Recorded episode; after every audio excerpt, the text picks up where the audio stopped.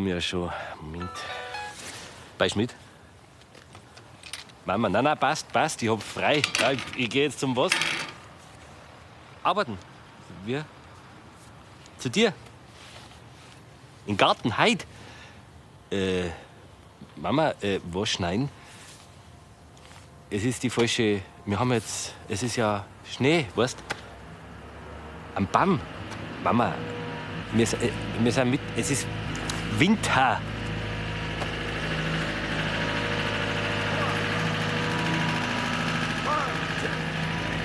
Oder? I don't care about your past. Außerdem heute in der Freizeit Zaubernuss, Schneeball und Forsythie. Wie auch in ihrem Garten Sträucher bei Eis und Schnee blühen können. Und eine neue Idee für Leute, die eigentlich keinen Garten haben. Pflanzen einfach aufhängen.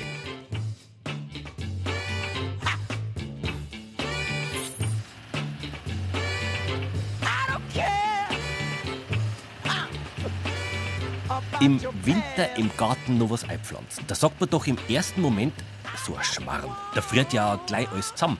Das geht doch alles kaputt. Hab ich zuerst auch gemeint. Aber wenn die Mama schon. Ja, Guten Morgen. Moin. Ist das jetzt schon die richtige Jahreszeit, dass man sowas pflanzt? Also Ja, optimale Zeit jetzt. optimal. Von Ende Oktober bis im Ende März rein kommt die Pflanzen in eine Ruhephase. Der Saftstrom wird eingestellt und äh, so ist in Winterschlaf und man kann verpflanzen, man kann Pflanzen zurückschneiden, man kann äh, verpflanzen im Garten drinnen, wenn was umpflanzt werden muss. Wenn kein starker Bodenfrost da ist oder ein hoher Schnee, können wir einen ganzen Winter durcharbeiten. Kann ich schon mitgehen? Ja, freilich, da lernst du was. Ja. Und außerdem ist jetzt äh, viel besser zum Pflanzen. Ich habe eine gewisse Grundfeuchten im Boden, der wächst mir auch viel besser an, als wenn ich im Frühjahr zu spät dran bin. Wenn im Frühjahr recht, wenn es oft recht heiß wird, dann muss ich die ganze Zeit gießen und dann kann man der Baum ganz schnell vertrocknen. Und wo kriege ich jetzt so einen Baum her? Ja, da gehen wir in Baumschulen zum Einkaufen. Man kann es entweder schon im frühen Herbst anschauen, dass man sich die Baum aussucht, aber jetzt äh, in eine Baumschule gehen und die Baum aussuchen, wo man braucht. Hast du sowas schon mal gesehen? Eine Baumschule? Ja, Ja, so eine richtig große Baumschule. freilich war ich schon mal in einer Baumschule. two, three, four. Naja, so ungefähr habe ich mir eine Baumschule auch vorgestellt. Da können Sie das ganze Jahr über aussuchen, was im Winter schön ausschauen kann. Offiziell nennt sich das Aufschulen. Übersetzt so viel wie Wurzeltreiben. Und die Leute, die das berufsmäßig machen, heißen tatsächlich Baumschuler. So, jetzt holen wir einen Scherner, der mir noch die Wurzeln Die zurückschneiden. Tipps für die Mama, die hole ich mir gerade beim Hans Hausler. Der macht seit 30 Jahren weitaus mehr als nur Bäume pflanzen. Er besitzt einen Garten- und Landschaftsbetrieb in München und ist auch im Winter voll beschäftigt. Ah, ist das jetzt der richtige Platz? He? Da? Das ist jetzt der richtige Platz. Da hinten war es ja ein bisschen zu eng geworden an der Eibenhecken. Jetzt haben wir ihn da ein bisschen übers Eck von dem Haus gepflanzt. Jetzt machen wir noch einen sauberen Giersrand außen rüber. Ein Giersrand, weil Das Wichtigste ist nach dem Pflanzen immer festgießen. Erstens Feuchtigkeit und der Bodenschluss, dass die Erden an die Wurzeln ah, hinstehen. im Winter. Auch im Winter. Das Allerwichtigste im Winter. Weil? weil der Frost reinkommt und die Pflanzen meistens nicht erfrieren, sondern vertrocknen im Winter. Drum auch, wenn man meint, draußen ist Winter, gießen. Allerwichtigste, solange kein starker Frost nicht ist, die Pflanzen auch auf dem Balkon unbedingt gießen. Also ich finde, dass die Winterzeit sowieso eine schöne Gartenzeit ist.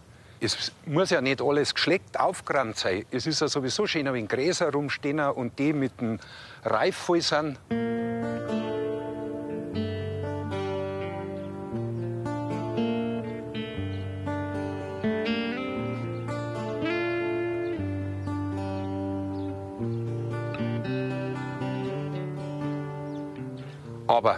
Es blüht ja sogar was im Winter.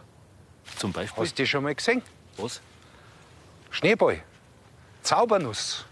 Musst du unbedingt anschauen. Kenne ich nicht. Wo? Ja, fahr halt am Botanischen Garten aus. Da steht's was rum. Beim Botanischen Garten denkt man doch eigentlich eher an Sommer. Viel Grün und bunte Blumen. Aber die haben auch im Winter auf. Also bin ich hingefahren. Nach Nymphenburg. Im Münchner Westen. Schneeball und Zaubernuss soll es da ja geben. Naja, vielleicht wäre das ja was für die Mama. Geöffnet ist zurzeit von 9 bis halb 5 Uhr am Nachmittag.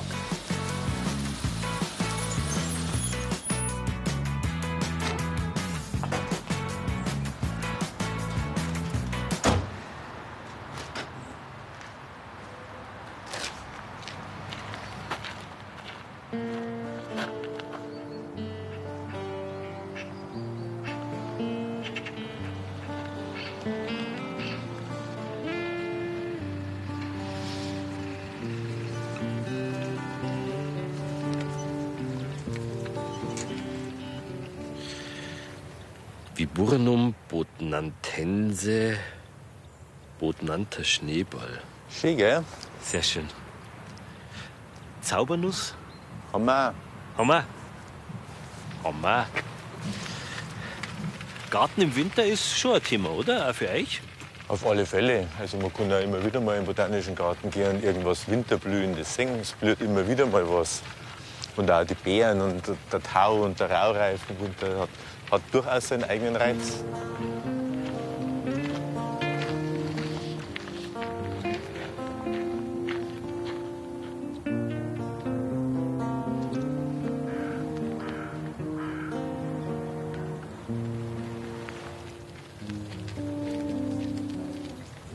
Wir haben jetzt die Forsythie, die blüht auch schon ein bisschen. Das sind so die ersten Blüten. Das ist halt immer ganz wichtig, dass man die nicht zu früh abschneidet. Weil wenn man die im Herbst runterschneidet, dann hat man im Frühjahr schon keine Blüten mehr. Und jetzt, das würde man auch nicht sehen. Die schneidet man direkt nach der Blüte im Frühjahr zurück. Und wenn wir jetzt schon da sind, da hinten wäre auch noch die Zaubernuss. Schauen wir diese wunderschönen feinen Blüten an. Das ist ja wirklich was, was ganz Tolles. Es gibt in unterschiedlichen Arten, in verschiedenen Farben und blüht vom Frühwinter bis zum Spätwinter. Also es ist wirklich ein Blickfang in jedem Garten. Heimische Pflanzen? Nein, heimisch ist bei uns gar nichts unterwegs, was im Winter blühen darf. Aber verdrängen die nicht dann irgendwas von den heimischen Sachen? Überhaupt nicht. Die sahen sich nicht selber aus und bleiben da, wo du sie gepflanzt hast. Und von dem her ist da überhaupt keine Gefahr, dass die plötzlich beim Nachbarn aufgeht oder irgendwelche anderen Pflanzen verdrängen wird. Gut. Die Zaubernuss ist aber nicht die einzige Pflanze, die der Thomas Heller mir zeigen will. Seit 16 Jahren ist er schon Gärtnermeister. Für ihn gibt es viel, was sich im Winter lohnt anzuschauen. Da kommt jetzt auch noch was Schönes. Das sind Samenstände von einer Anemone, von der japanischen Anemone. Das weiß ich. Ja, schaut aus wie Schneeflocken, gell? Tatsächlich. Bleibt da im Winter über, oder wie? Das bleibt jetzt im Winter so. Irgendwann batzt der Schnee halt dann zusammen, aber das lasst mir erst einmal stehen. Es schaut einfach alles schön aus, wenn man nicht alles gleich abschneidet. Ja, man will ein bisschen was stehen lassen eigentlich. Genau. gell? Doch, das macht sich gut bei Raureif. Allerdings nicht alles. Was wir jetzt hier haben, das sind jetzt Staudenfuchsien, winterharte Fuchsien, die im Boden überwintern und die schauen nach dem ersten Frost einfach nicht schön aus. Und die schneiden wir jetzt ab. Ein bisschen der Haut sind's, gell? Ja, die halten halt oberirdisch überhaupt keinen Frost aus. Und dann kommt jetzt ein bisschen Laub drauf, dann kommen ein paar Donnerzweig drauf, damit das Laub nicht davor fliegt. Und dann haben die einen ausreichenden Winterschutz. Wo machen wir das jetzt? Wer schneidet? Ich schneide und du gibst mir dann das Laub. Das ist eine ganz eine gute Einteilung.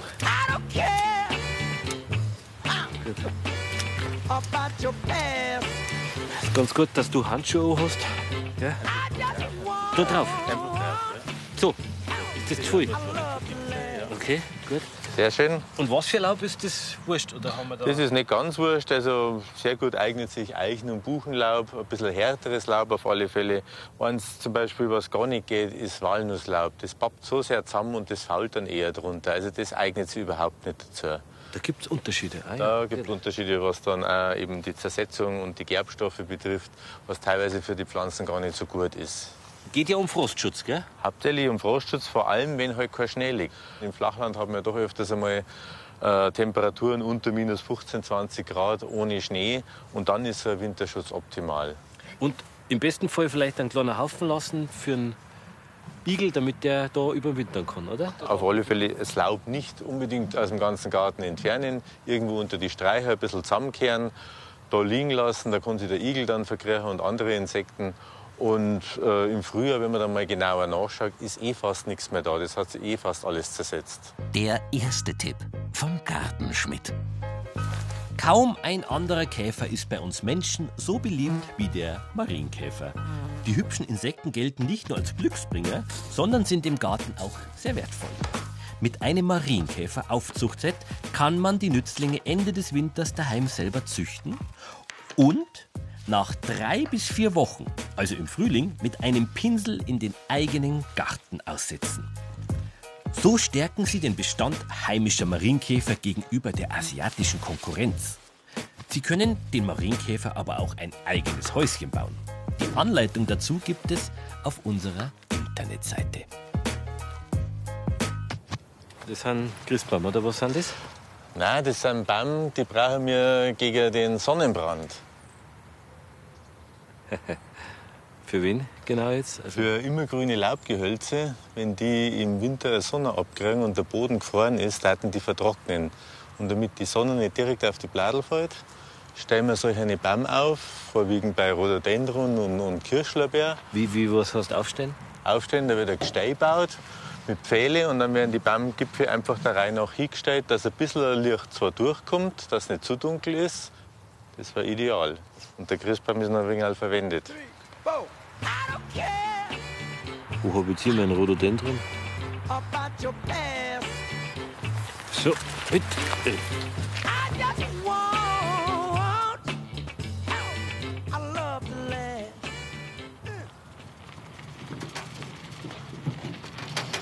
Jetzt haben wir da noch einen Sommerflieder oder einen Schmetterlingsstrauch, hast du vielleicht auch in deinem Garten daheim.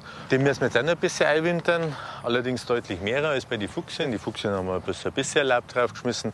Da füllen wir jetzt bestimmt so 30, 40 cm auf, dass der Hauptstock auf alle Fälle überlebt, wenn wieder Kahlfröste kommen, 20, 25 Grad minus, damit der Stock unten geschützt ist. und abschneiden? Abschneiden erst nach die ersten starken Fröste und dann ungefähr auf so einen halben, dreiviertel Meter runterschneiden und dann treibt der nächste im Frühjahr wieder nach. Aber ich kenne den ja, dass der so, so, so weit aufwächst. Also so richtig groß wird. Man muss ihn nicht zwangsläufig zurückschneiden, du kannst ihn erwachsen lassen, aber dann hast du halt die Blüten irgendwo da oben und nicht da herunten, wo du eigentlich die Schmetterlinge auch gern zuschauen willst. Sehr gut. So, dann machen wir das. Dann, Und was ist mit so, mit so Ding, Schilf? Also so Gräser, die kann man bis zum Frühjahr stehen lassen. Dann haben die Insekten auch einen Unterschlupf. Also das war ganz ideal, wenn es die stehen lassen darfst. Vor allem schauen die auch super schön aus, wenn es auch wieder raureif kommt oder Schnee. Und was man machen kann, die ein bisschen zusammenbinden, einfach, dass es der Schnee nicht so auseinanderdruckt. Your past. Doch so viel, hä? Ja, ja. Darf man richtig dick einpacken.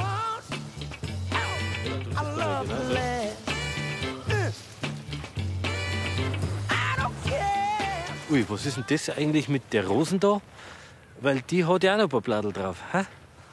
Ja, wir haben jetzt heuer noch nicht so starke Fröste gehabt und darum hat die die Bladeln. Aber wenn es mal minus 10, minus 15 Grad hat, dann verliert auch die ihre Bladel.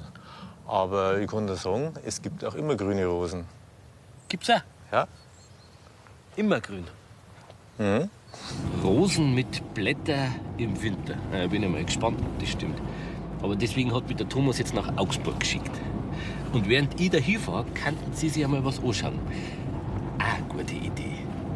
Ein Garten zum Aufhängen. Also praktisch wie ein Beutel an der Wand.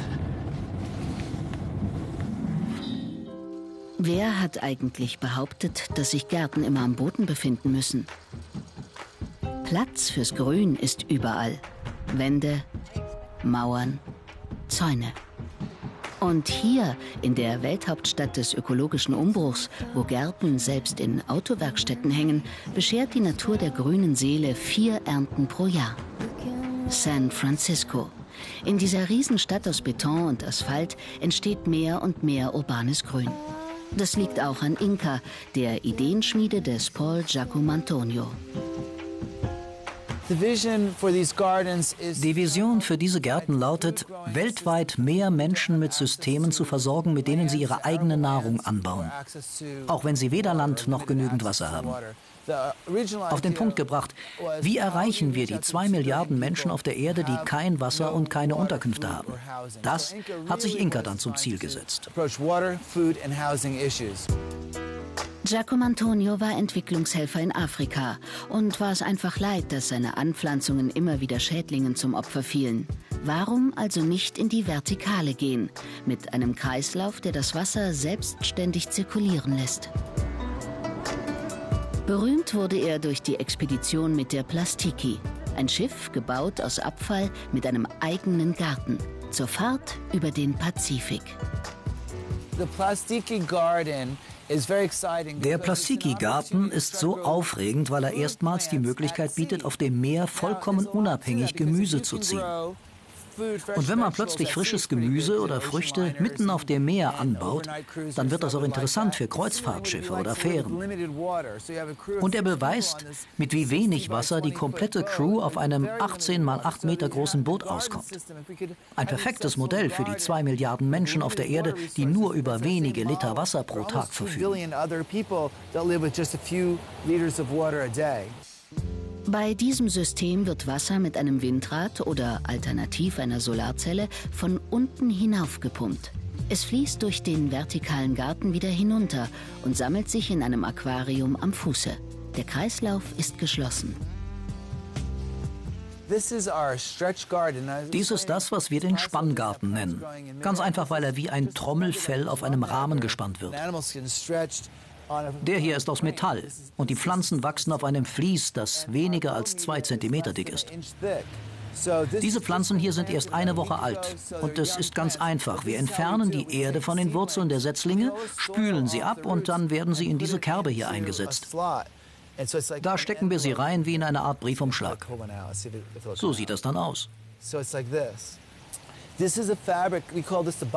Diesen Biowandbehang nutzen wir, um ihn an Zäunen und Gebäudewänden, zum Beispiel rund um Schulen, zu platzieren. So hat man schnell einen Garten, ohne ein Quäntchen Erde oder Raum zu vergeuden. Und es sieht sehr schön aus. Uh, Bei den Schulprojekten werden die Pumpen mit Solar- oder Windenergie angetrieben.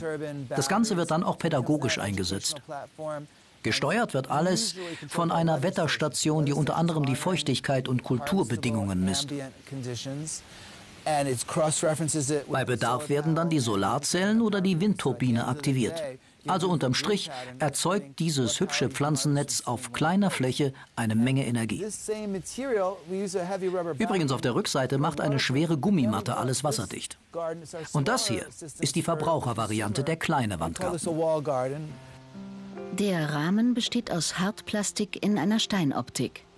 Mehrere Lagen Vlies ermöglichen es den Pflanzen, sich ausreichend zu verwurzeln. Das hier ist nur eine Pflanze. Eine praktische Sache für jeden Haushalt. Die meisten sind Küchenkräuter, Petersilie, Minze, einfach alles, was man in einem Küchengarten braucht. Man rupft immer nur Blätter ab und so ist er ziemlich langlebig.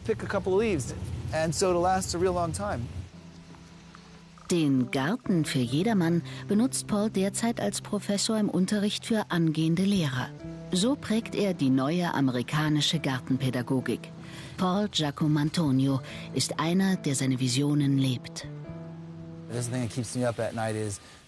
Was mich nicht schlafen lässt, ist, ob wir den nächsten Generationen eine lebenswerte Welt hinterlassen.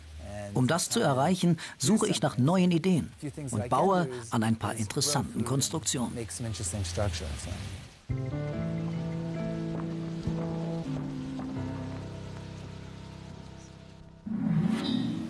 Nicht, dass Sie sich jetzt wundern.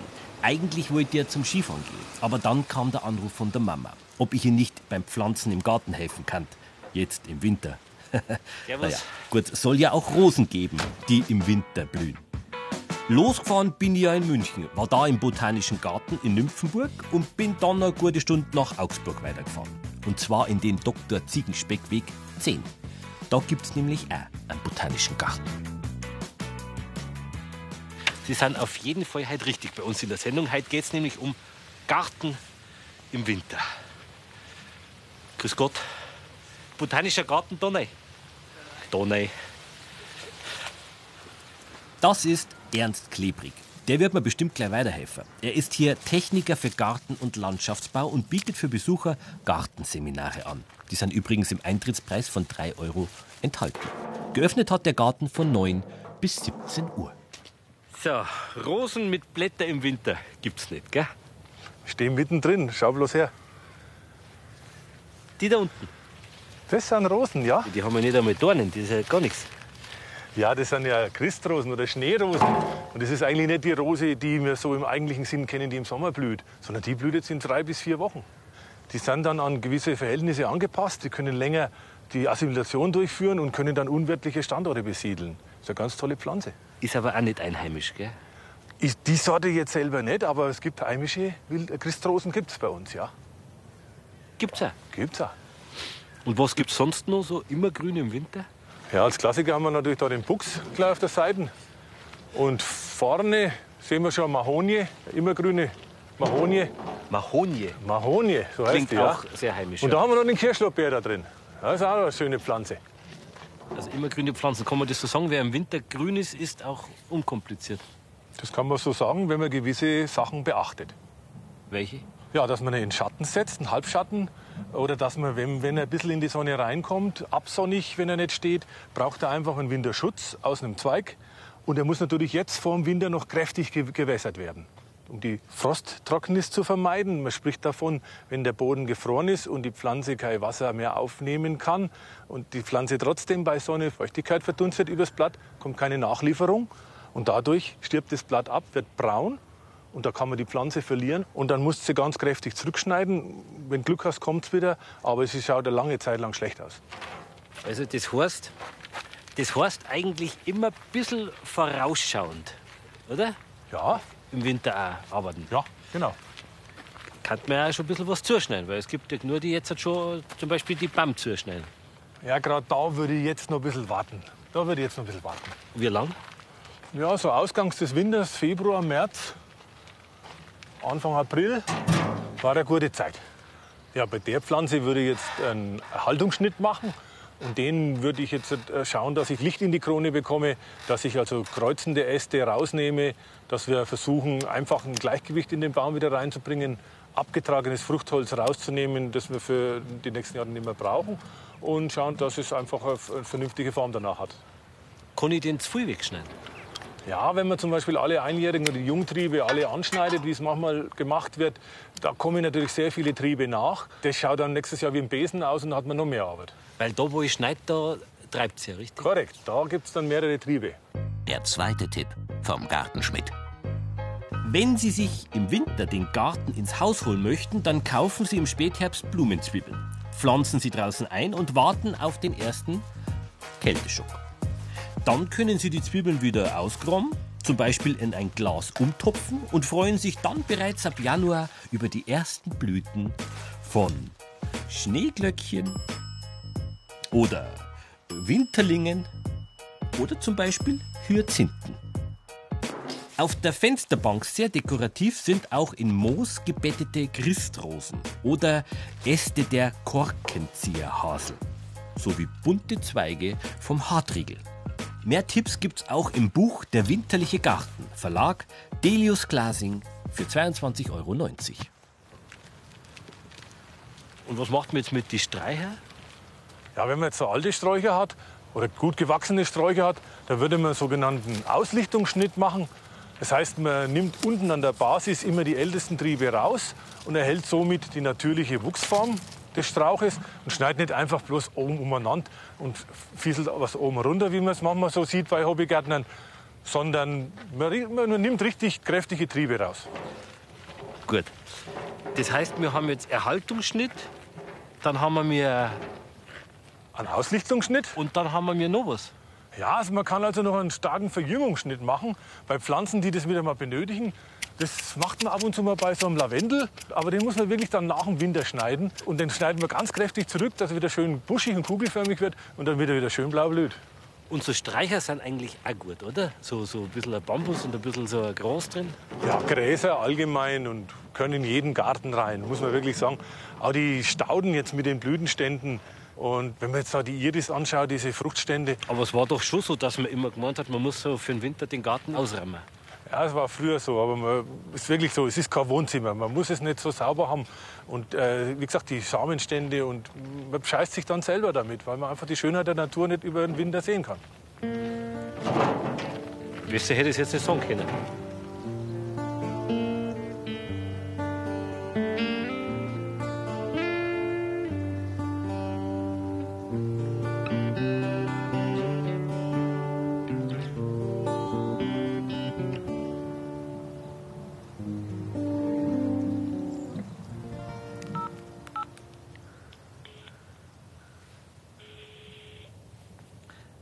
Mama, ja, ich bin's. Du, ja, du hast ja vollkommen recht gehabt. Das ist ja ein Riesenthema, äh, Garteln im Winter. Ja, nein, das, äh, ich habe jetzt, äh, hab jetzt richtig viel gelernt. Du, und deswegen da jetzt zu dir, dass wir das machen jetzt, oder? Weil jetzt habe ich gar. ga- Wie? Hat sich erledigt? Wieso? Weil? Ich habe jetzt. Schau, ich habe jetzt ganz einen schönen. Wie Schnee? Ein Pulverschnee. Wer? Du! Wo bist denn du?